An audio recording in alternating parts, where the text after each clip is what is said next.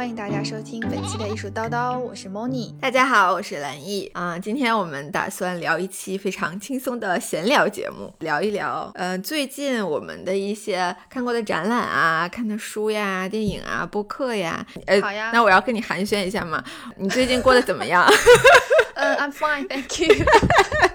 韩妹妹，我先说一下我这个情况啊，就是英国呢，finally 所有的航线都封了，现在英国的人就不可以去英任何一个国家，所以呢，我们就是在家待着，然后我也渐渐习惯了在线上看展和在线上了解一些新的博物馆啊之类的，因为所有的都现在还不开放嘛，因为工作的原因吧，就是了解到了一个新的博物馆，它算是一个那种名人故居类的博物馆，叫超。Charleston 就是查尔斯顿，他不在伦敦，在呃萨塞克斯。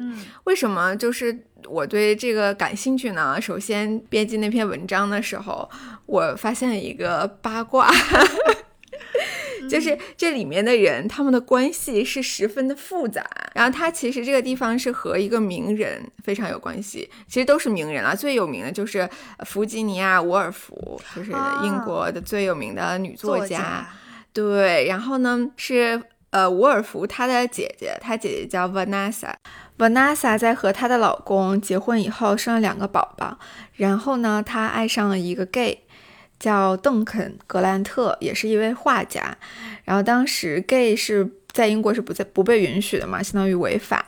爱上这个邓肯之后呢，她就和她的老公分开了，但是没有离婚。当时这情况也很复杂，因为是在战争期间嘛。呃，邓肯和她的这个男友大卫，他们两个就不愿意去服兵役，叫良心拒服兵役者，然后他们就需要去做工人，然后干农活啥的。于是 Vanessa 就带着她和前夫哥的两个孩子，以及她爱上的这个邓肯和邓肯的男朋友一起搬到了乡下去生活。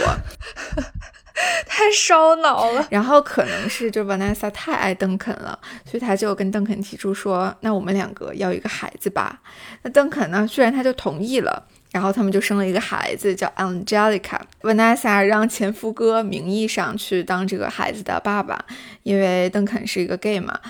然后长大以后呢，这个事情就变得很复杂，因为长大以后呢，Angelica。居然就和他的生父邓肯的一个老相好，一位可直可弯的前男友结婚了。然后整件事情就是放到今天也非常的 drama。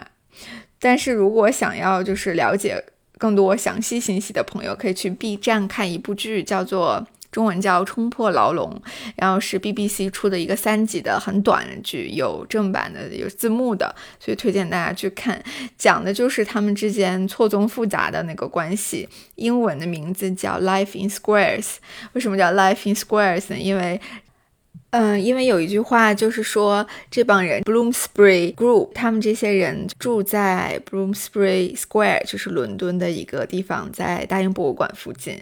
然后说他们是，呃，live in squares and love in triangles，就是住在。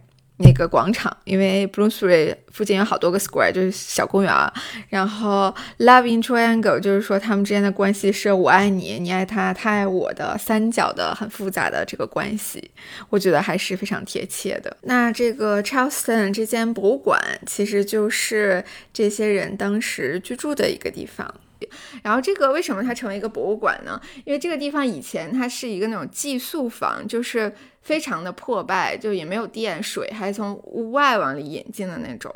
嗯。然后，但是因为是战争时期非常特殊，所以说他们这帮人就搬到这个地方以后，就对这个地方进行原地进行创作。然后他们又没有钱，所以他们的家具都是从那种农贸市场买那种二手家具，就更很便宜、很廉价的，然后自己刷漆，然后往上画画。对，就是这个意思。然后包括他们的这个窗户，嗯，然后床、壁炉上面的这些，全都是自己画的。我就觉得，嗯，就真的还蛮有吸引力的，对我来说，特别是看到他的那个图片以后，对。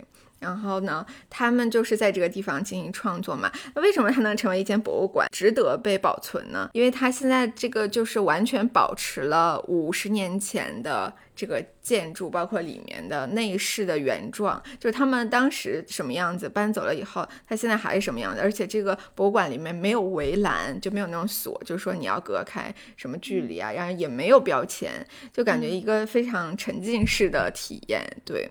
也不收门票，呃，收不收门票不知道，好像是收钱呢，要不然他们怎么维护呢？也是，对，所以我就感觉能够从他的这个里面。感受到这些人艺术家在一个比较艰难的时期，对于生活的热爱，对于艺术的追求，全部都倾注在这间房子里面。嗯，所以说这间房子它本身的价值不在于它里面东西有多贵、多稀有、有多富丽堂皇，而是说它里面就每一个装饰啊、每一个家具啊，都是蕴含着这种艺术的。所以说我就很种草，等解封以后，我也很想去。嗯嗯，而且当时，嗯，在战争时期，这个地方就成为了很多艺术家他们在过来度假的一个地方。嗯，而且门口还有什么小河呀，还可以划船，然后它花园也非常美，就是一年四季都有不同的花。嗯，太好了，希望疫情如果能早点结束的话，第一站就要去那。是的，是的，是的。所以我大概这就是我最近比较种草的一间博物馆。然后我在查资料的时候呢，我还发现。Tate 就是泰特美术馆，它有一个播客叫 Works of Art，然后就是啊那个播客系列就是有一个什么艺评家，然后他就在伦敦 Bloomsbury 那个附近和另一个人对谈，就他们边走边聊，边走边聊，然后录了一期播客。我觉得，而且你还能听到旁边那个杂音车的声音，就感觉嗯就蛮好的。然后也推荐大家听一听，我把链接放到 show notes 里面了。嗯嗯，因为我觉得泰特还是出了挺。多质量很高的播客，比如说 The Art of 一系列，嗯，然后还有比如说什么 The Art of Improvisation，说呃即兴创作的艺术啊，就是各种各样的。然后还有一个是 Tate Shots，它也可以用播客来听，现在有音频版的了，嗯，线上学习嘛。然后当时呢，嗯，我在听这个播客的时候，它下面会有链接到很多，比如说邓肯的作品啊，或者是 Vanessa 的作品，因为他们两个人都是画家嘛。我就看到邓肯他的作品和大卫霍克尼他们两个有一点相似，特别是在画男性的这个身体的时候，因为大卫霍克尼和邓肯格兰特他们两位都是同性恋的这个艺术家。嗯，所以他们就是画男性裸体的这种视角，呃，都还是很前卫、很相似的。当然，就是听了这么多八卦以后，嗯，我当然很好奇的，就是邓肯·格兰特他到底是长了一个怎样的美貌？然后让侄女为他心动，同性情人也为他前赴后继。看一下他的图片以后，我觉得，嗯，确实是还是有一些道理，因为长得真的非常的迷人，很深邃的这个眼。然后还有一个，虽然就是这里面我主要还是关注了很多八卦哈。看完了 BBC 的那部剧以后，我觉得还是很感动的，就是当时的这些女性，包括沃尔夫，包括他的姐姐温娜莎，他们。两个人都是，不管是在事业上创作，不是文学还是艺术上面，都是很有自己的追求。然后在个人的生活上面也是比较的，特别是 Vanessa 是一个很知道自己想要什么的一个女性。然后她就是从她爱上了邓肯，一位同性恋，然后还坚持和他住在一起。他们之间这种比较开放的关系，然后比较特别的家庭的组成方式，还是很前卫，我觉得。然后他也非常有勇气。嗯，虽然他也会犯错误，包括就是在他女儿的这个事情上面。然后我是最近其实看的展览比较少了，因为工作比较忙。但是呢，还是去看了一个展览，是在明当代美术馆，在上海。然后我觉得我今天所有的推荐啊，就无论是展览还是书影音，其实我的一个关键词就是玩儿。然后就希望大家能够就是玩的开心吧。二零二一年的一开始，希望大家能够轻松一点。然后这个展呢，它的名字就叫做《游戏的人》啊。如果大家感兴趣的话，其实还是可以去看，因为它一直到今年的三月二十八号才会结束。毕竟就是我觉得 work hard, play hard，大家就既要努力工作，也要努力的玩。然后我觉得这个展览呢，就是打破了我之前的呃一些印象。大家总觉得你去美术馆里，我就要学点什么，看点什么，呃，或者是起码我要欣赏到什么，但是从来没想过美术馆其实也可以是一个游乐场，嗯，这是我第一个体验。进去之后，第一个展厅，呃，它就是给你几个游戏币。你就可以去打街机游戏，就真的在游戏厅里一样啊，特别酷。然后可以打什么拳王啊那些的，嗯，就是椅子比较少，有的没有椅子还要站着玩。然后那个后面再进去一点点就是海洋球，我不知道来意你小时候有没有玩过那种？玩过，很喜欢。对对对，然后它会分成成人的那一个区域和小朋友的那个区域。然后我真的在成人区域玩玩玩玩的不过瘾，然后我看没有人看管我，因为小朋友那边有个蹦床，你知道吗？然后我就很想去蹦，结果我还没有踏上去就被工作人员勒令了。哎，你下来！我想你这违反了美术馆礼仪了，我跟你说。对对对，然后我就非常的羞愧，但是我心里还是推荐，就是有小朋友的家长可以带小朋友去这个展览，因为你真的可以玩得到嘛。然后还有很多一些以前我们玩的那种小霸王游戏机，你知道吧？嗯，然后他就放到现场，然后你就可以玩这个展览。你其实完全可以进去之后就抛掉一些压力和束缚，那你是真的很沉浸在这个展览里。就是推荐大家去玩儿。对，我觉得游戏和艺术确实是还蛮多联系的，特别是游戏，它在设计上面呀，以及一些视觉的呈现上面。嗯，因为其实游戏呢被我们称为第九艺术。嗯，然后我记得，呃，它的策展上面有一句话，他就说：人们呢远离输赢，从单纯的爽快中学会认识世界，完善心智。游戏。逐渐的成为一种疗愈的方式，嗯，所以我觉得，如果你生活当中有任何的压力，那么你去看一场这样的展览，我觉得可能是一种疗愈吧。对，是的，哎，我记得就是。之前前两年吧，在 V N Day 有一个展览叫 Video Games，嗯，就是之前也提过，它主要还是 focus 在它的那个游戏的设计上面。我也是在这个展览里面种草了喷射战士，确实很好玩，对。然后里面也是有一些就是比较那个互动性的。但我觉得可能是因为我作为一个中国人，然后因为我小时候也不是特别玩游戏很多，嗯，所以说它里面的游戏我都不是很熟悉，嗯，但是我觉得如果我去明当代这个展，可能会更有共鸣吧。然后除了这个展览之外，我可能就是零星的去了几个画廊，嗯，之前上个礼拜是去了 Bank 画廊，嗯，就在安福路那，然后就偶遇了，呃，我们之前在微博上发过的那个陈哲。他的个展啊，他是一个非常喜欢黄昏的一个艺术家。我记得你之前在一个群展上面也看到了他的一个作品，当时你也给我分享了那个作品的名字叫《关于八百九十一次黄昏心灵活动的百科全书》。但是你发的那个微博嘛，你是偷偷发的微博，然后然后 就你还是上面写了送给 Sunset Lover 蓝叶，嗯，看了以后我觉得嗯。感觉有一点 甜蜜呢。我看到就是评论里面有很多我们的听众也都是 sunset lover，就是比较喜欢那种日落啊，比较喜欢看日落，收集日落的照片呀，这些朋友远程机长。那你觉得为什么这么多人都喜欢日落呢？我觉得日落它其实就是还挺暧昧的一个时间段，它既不像白天。那么骤亮，但是它也不像夜晚那么黑暗，它其实是有一个温和在里面的。我也不知道我为什么很喜欢，我就觉得它很治愈我。我觉得它是一个惊喜，因为你其实不能够判定每天的日落是一个什么样的状态。嗯，它是那种晚霞是紫色的呀，粉色的、橙色的、红色的，就是你其实是没有办法预测，除非你很关注这个事情。对，嗯。然后就经常是，我觉得是偶遇的，所以说他会经常给我一些惊喜。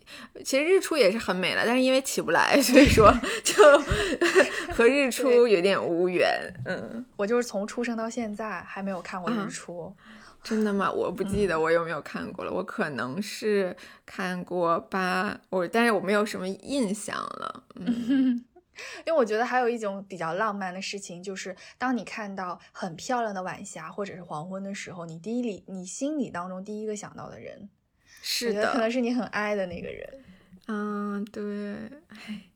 但是我还想到我老家就是营口那个海，应该是他说是什么全中国唯一能看到太阳沉到海底下的一个地方。哇，所以你看到过吗？当然看到过呀，就它沉到海平面下面去了，这样是吗？对呀，对呀，对呀。哇塞，嗯，又变成了旅游宣传大使了。对，欢迎大家来我的老家。所以，我我也很好奇，就是以黄昏作为灵感的艺术家他的作品。嗯，关于展览呢，我们先聊到这儿，再我们聊聊电影吧。嗯。好呀，因为最近在上海呢有一个法国影展，然后我是提前一个月就开始抢票的那种，我还挺厉害，抢了三张票，就抢到三场。然后因为我是非常非常非常喜欢戈达尔，嗯，戈达尔是我最喜欢的一个导演。今天我这个话放在这儿，十年不倒。对，就虽然以前我有讲说乌迪·艾伦是我最喜欢的，当然现在嗯，戈达尔有一点点超越他了，嗯，然后他是属于开拓了这种法国电影。新浪潮嘛，嗯，然后这个电影我第一个看的是，呃，女人就是女人，嗯，它是一九六一年上映的一个电影，嗯，其实我觉得就是如果我现在很抽象的跟大家讲这个电影呢，说哦它非常好看，你们一定要去看，我觉得是没有意义的。嗯，戈达尔的魅力就在于，就你看过任何一个他的作品，你都一定会喜欢上他的那种。就是他其实，在电影语言上的运用是有一点那种乖张无礼的，然后天马行空的、轻盈跳脱的那种。然后就是我举个例子好了，就是在《女人就是女人》呢这个电影里，它本身其实讲的很简单的一个故事，就是这里面的电影女主就是想生个孩子，嗯，就是想怀孕，嗯，啊，她这个男主呢就觉得二人世界不是挺好的吗？就是不想跟你生孩子，嗯，啊，就是这么简单的一个事儿。第一次他们两个因为要不要生孩子这个事儿吵架就特别搞笑，就吵架之前他们突然说，哎，我们要吵架了，不如先跟观众敬个礼，然后他们就突然面向镜头。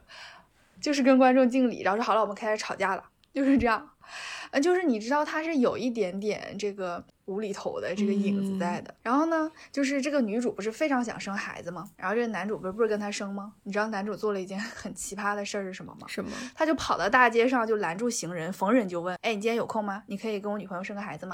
就在今天，因为他女朋友算好了那个排卵期什么的，说：“哎，就是今天我必须得生孩子了。”嗯，然后她男朋友说：“既然我不能跟你生，然后去大街上去抓人。”就是他是一个很荒诞又很搞笑又很轻松的一个剧，就很多摸不着头脑的那种。举动，然后我是觉得，如果恋爱中的人去看呢，也挺好玩的，因为有一段嗯情节是讲情人的吵架，就我们想象当中情人吵架不就是你一句我一句喽，或者是有张力的戏剧化的情节。他们吵架呢是两个人完全不讲话，然后怎么办呢？他们去找书架上的书，然后用书名或者是书里面的文字对话，你能想象到吗？就是比如说你是个大坏蛋，然后这本书，哎，你自己看，然后在书里面随便找一句话，我不想跟你说话，然后就亮给对方看，而且还是那种。他大半夜拿着这个台灯，举着这个台灯，在黑暗当中去找这本书。然后我觉得还有就是他那个字幕，对我来说挺有一个突破的。正常他的电影镜头呢，就是由右边扫到左边，你可以想一下，从头从右这样往左这样摆。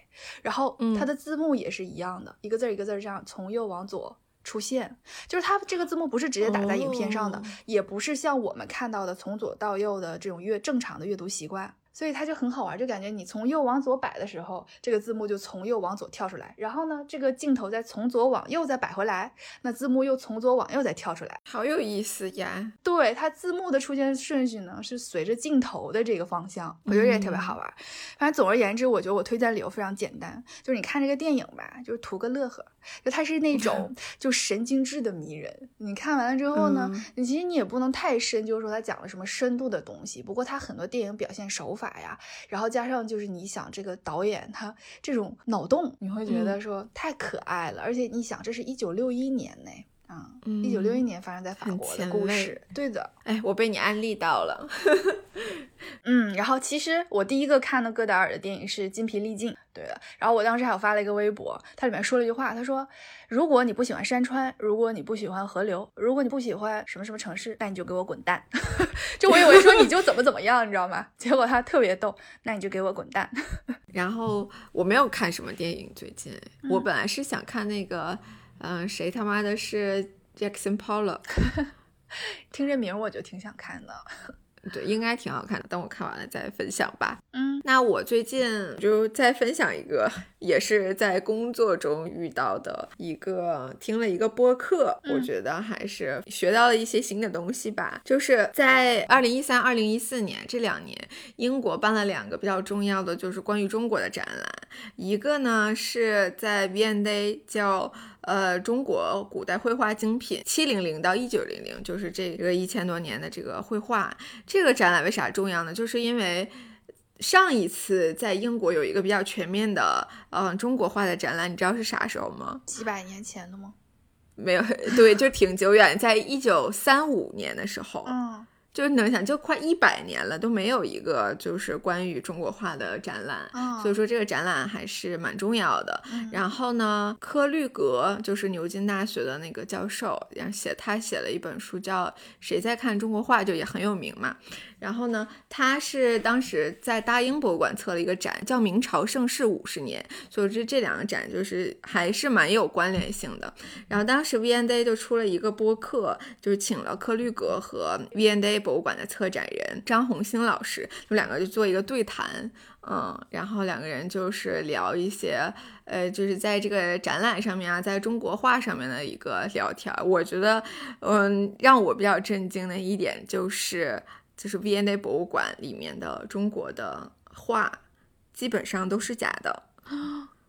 嗯嗯，就是比如说他的 catalog，他可能图录上面写的是这个人画的，但其实都是赝品。对。然后大英博物馆里面也也是有很多画都是假的，是这样，就是据说 V&A 博物馆在一九七零年以后才有了第一个会说中文的策展人，就以前都是外国人去研究这些中国的东西，嗯。啊，他们其实肯定是对东方东西有一些着迷，但是鉴赏水平非常的有限，所以就导致收的很多东西都是假的，嗯。然后我是觉得这个播客它只有二十分钟吧，然后但是它的内容却很值得听，因为是两个大咖在聊嘛，两个人没有一句废话，就是两个人的言论都非常的精彩。你有刚才说这播客叫什么名字吗？这个播客没有什么名字，就是我到时候放到链接里好了，就是两个人的对谈。哦，这样啊，哦。嗯，对，然后我还是我还没有看那个谁在看中国话，我想要看一下。等我看完了再来分享。好啊，然后正好你把链接放到 show notes 里，然后我也去听一下。嗯，好的，这是一期学习博客，是我 就给大家种草了，全都开始学，学一个月。嗯，而且我觉得其实还是跟艺术比较相关了，就包括刚才我说的电影，虽然它是这种呃讲这种故事的，但是呃，因为它是法国电影新浪潮，我觉得它的很多电影语言都是很有艺术性的，就是不是像你普通看到的叙述性电影这样。嗯，就是大家也不知道会不会喜欢这样的，不过可以去试一试看一看啦。嗯，是的，好呀。嗯，然后再说一个我最近看的书吧。这本书其实是嗯罗兰巴特的，叫《恋人絮语》，应该很多人听过这本书，至少有听过罗兰巴特这个人。嗯，其实我第一次知道他是因为我在上我导师的课的时候，叫做《二十世纪西方文论》。然后当时呢，接触到罗兰巴特是非常非常生涩的、呃晦涩的、呃这种学术性的东西。然后就讲了他的一个口号嘛，就是罗兰巴特的观点有个非常著名的叫“作者已死”，就是这是一个什么样的意思呢？就他提出这个口号的意思，就是说让我们不要一味去追求作者的意图，或者是依赖作者的意图来解读作品。无论是文学的文本，还是说我觉得你在看一幅画、你在欣赏艺术作品的时候，都可以用这个观点去理解。比如说人们在观赏绘画、摄影、电影或文学作品的时候，你有些人是很在意说我的解读正不正确呀？就是我能不能看懂啊？作者是不是这个意思呀？我有没有接近作者就是真正想表达的真相呢？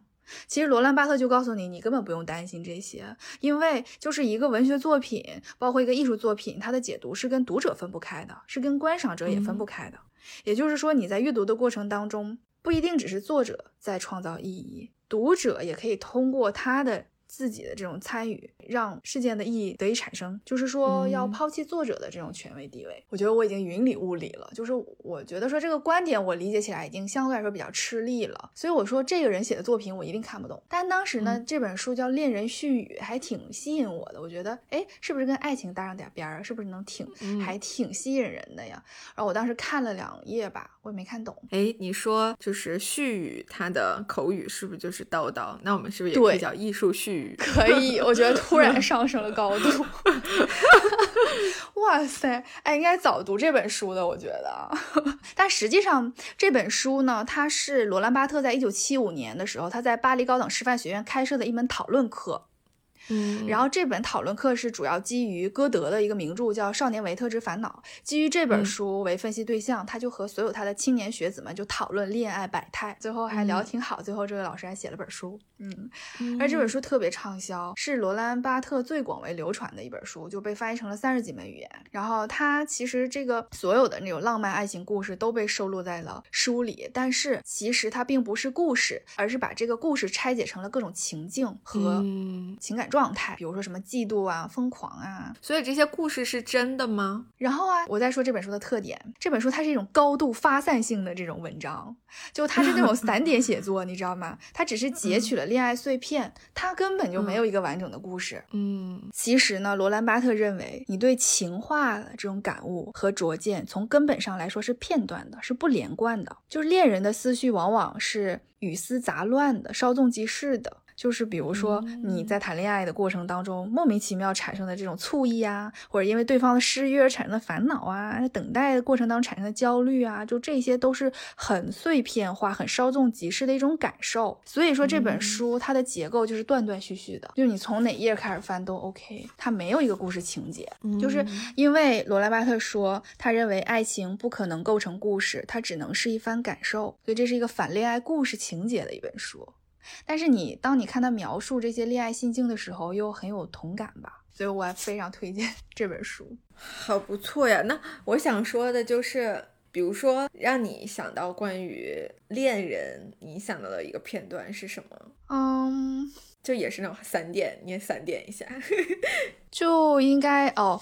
我可以就是借一个他的这个例子嘛，他就是说，呃，有一种观点是说，呃，你在谈恋爱的时候，你爱上的是恋爱本身，然后你的那个对象只是一个载体。对，然后我觉得我也不知道大家是怎么看待恋爱情这件事情，就你爱的是那个人呢，还是爱的是爱情的这种感觉呢？就是他可能意思就是说，你可以移情到这感受是任何一个人，他可以是任何一个个体。然后映射到了你自己的感情，我觉得这个是一个缘分的问题，其实是，就是比如说，可能就你在这个时候，你遇见了这个人，我觉得很多事情你就是需要时间去慢慢理解，就是比如说过了几年以后，你知道这个事情的全貌的时候，你可能就不会像，要我们为什么有的人说，有的人谈恋爱就像被下了蛊一样，就感觉怎么都理解不了。自己现在情绪里面，就感觉反正好像过了这段时间，你就会清楚这个是不值得的。但你又觉得有什么是值得的吗？就你现在回想是特别值得的感情，就觉得如果再来一遍，我还是愿意。这个留给 大家来回答。呃，那再想聊一个呢，是我最近一直在跟的综艺，就是《奇葩说》第七季。我没想到这一季非常的精彩，哎，就是我真的是从海选一直看到了最新一期，甚至在录节目之前我还要再看。我是因为张彩玲，所以我才关注了一下。伦敦张彩玲是吧？嗯 嗯，呃，它里面有很多辩题啦，我觉得很有趣。呃，它其实我看完这个语言类的节目，我不是觉得说哦，我更学会如何辩论啦，我更学会怎么跟人家吵架啦，反而是说我通过看这个节目吧，我开始去思考，然后我觉得，尤其思考问题的时候，你会有。不一样的角度啊，你会更辩证的看待一些事情。然后他有一些论题呢，我又觉得有时候打到心里，你知道吧？他比如说这个，嗯，说现在的工作让你秃头，你要不要辞职啊？然后还有说今天最新一期的论题是成年人的崩溃要不要藏起来？嗯，你觉得要不要藏起来？我觉得看跟谁呗，比如说跟同事，嗯，分场合、分地点、分人。对对对，跟同事要藏起来。然后跟家里人的话，就是你当然可以。我觉得对我来说，我是觉得不需要藏起来的。嗯，我觉得你看，我们就是听到这个问题之后，马上就会想说啊，要还是不要啊，这样的，或跟谁藏不藏？然后他其实从一开始就在帮你剖析一些辩题当中的词汇了，就比如说什么叫崩溃呀？嗯，就是你以为崩溃就是嚎啕大哭吗？你以为崩溃就是呃摔东西吗？其实不是，也许你那一个瞬间突然木讷了。一种嗯呆头呆脑了，也是崩溃的一种方表现方式。然后再加上说什么叫崩溃，要不要藏起来啊？崩溃就是已经失控了，那你失控了就已经发泄出来了，这还怎么藏呀？就是他其实首先在辩题上先很哲学性的帮你进行讨论，然后之后我就是听到了一些金句嘛，就是挺戳心的。就你知道熊浩嘛？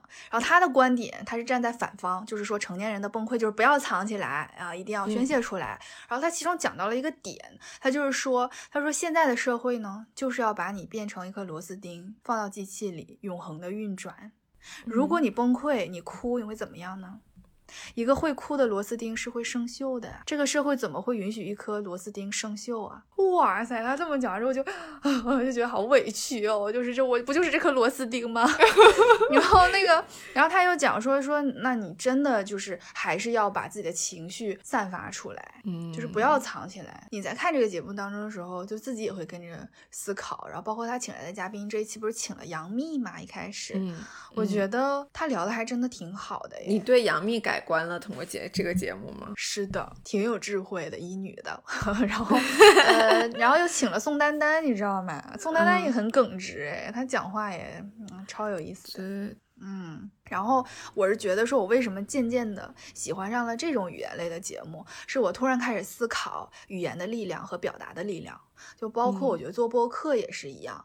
其实播客是一个相对来说你付出时间成本比较高的一种节目，就包括听众听起来也是。那我为什么不看一个短视频呢？我为什么要看听一个你四十分钟、一个小时、两个小时的播客节目呢？那就是说，其实语言能给大家传递的也有一种能量，就播客它也在承载自己的观点，表达着自己，然后甚至有可能去影响一些人。嗯嗯，所以我觉得就是说，能把播客用心的做下去，就是在用心的去传达自己的力量。嗯，就是有话想说。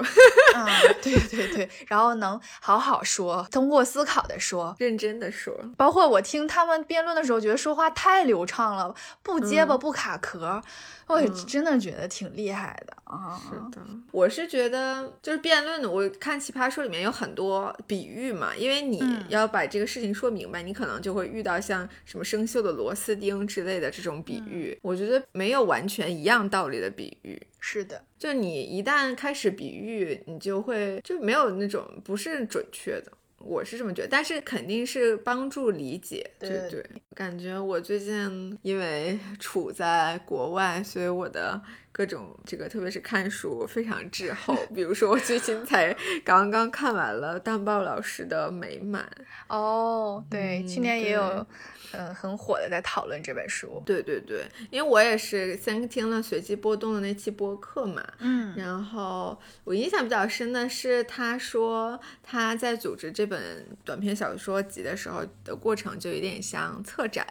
就像，因为他也说比较喜欢当代艺术嘛，他觉得自己像一个策展人一样在组织这本小说集。然后他的意思是把难的先放在前面，劝退一波读者。然后是他第一篇是最难读的，对。然后后面有一些可能比较精彩的，对。然后其实这个小 这本书感觉在豆瓣上面的评论，嗯，就也没有那么好，但是就是不差评嘛，怎么说差评都比较一边倒，就是说它的这个语言的问题，就是它的语言长难句太多，然后比较难读懂。嗯，我一开始是有这个感觉，但是一旦我习惯了他的这个呃表达方式以后，我觉得它。嗯，首先他是很认真的在遣词造句，他的每个语言都是非常精雕细琢的，然后努力的去描述这个事情。特别是我觉得他的这个描述做的很好，就他其实每个故事情节都是很简单的，但是重点就是在。呃，这个讨论上，因为我一开始就是先读第一篇嘛，我就是觉得真的长难句挺多的。可是它长难句并不是拗口的，它是很耐读的。然后我就想说，我要继续读下去，我要发掘它的呃闪光点和魅力。我也是听了那期播客嘛，当时我就觉得蛋豹是一个想象力，对对对，想象力很丰盛的一个人。然后我就是，比如说我给大家说几个句子吧。他的比喻也很逗。他第二篇那个短片叫养生，然后他形容他的那个老板的时候，他说他老板的脸是正方形的，婴儿时期大概长得就像八十岁，就是 又有点毒舌，但是又有点可爱。呃，然后还说，嗯，有一个句子说，过于相爱的夫妇的孩子就像孤儿一样寂寞。反 正还有几个短句哈，扎心了。嗯，然后还说那个形容一个人的笑，说他笑成梯形。呃，我就觉得太会比喻了吧？对，我觉得它里面就是有很多的对于生活的观察，就是还是很难得的。反正这肯定不是一本说完美的小说，反正见仁见智。我是有发现很多比较闪光的地方，哎，我也有标注几句，就是比如说许多年后，当我用实习赚到的钱给男友买腰部松紧带上绣着名牌商标的内裤时，可能就是 CK。才明白，这样的心情不是想要取悦的热情，而是希望得到尊重的冲动。嗯嗯，就感觉挺有共鸣的那个意思。然后还有一个，他说就是已婚的一对夫妇，他说。在黑暗中，他的肉体成为家具，是这个家的一部分。他是唯一的活人。就是你在深夜的时候，特别是结婚了以后，你在深夜的时候，你觉得一个人的时候是很自由自在的。对，我觉得。就他还是对生活有很多很多的观察和感受，然后我是嗯有两篇是非常喜欢的，就比如说我比较喜欢父母和你还记得在上周给我变魔术吗？上周就是纽约的那个上周，这两篇一个是一对父母在失去自己的孩子以后的这个故事，嗯。的生活吧，算是。然后另外一个是一对前恋人的对话，很长很长的这篇。对对对。然后父母这篇就是读起来非常的压抑。嗯，对，因为这本书其实也是一个短篇小说集，有九个故事。嗯，我准备接下来把所有的故事都看完。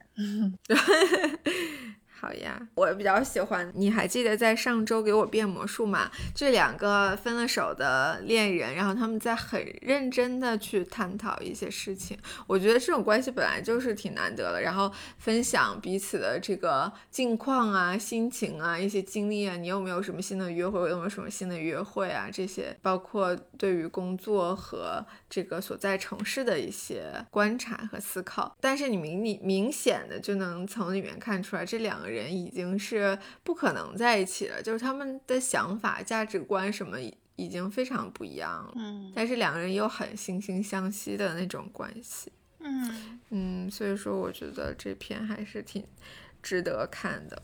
嗯，好，当时很惊讶看到他这个语言这么复杂的时候。我还想起来，当时我听时差吧，就丹豹老师那期，他就说，他说为什么知识分子不能够把自己的语言和理论让大家都明白呢？然后我就以为他的小说应该是一个非常通俗易懂的，是吗？应该是一个通俗的小说，但我没想到，确实没想到，这有点超出预期。但是他其实就是不是说他的理论什么有多么复杂，我觉得我能感觉到他是在努力的去想要把。把这个这本书做到最好、最充实，把自己的想法、观点、观察全部都放进去的这个心情，嗯，好呀。不知道其他的听众有没有也看这本小说呢？好。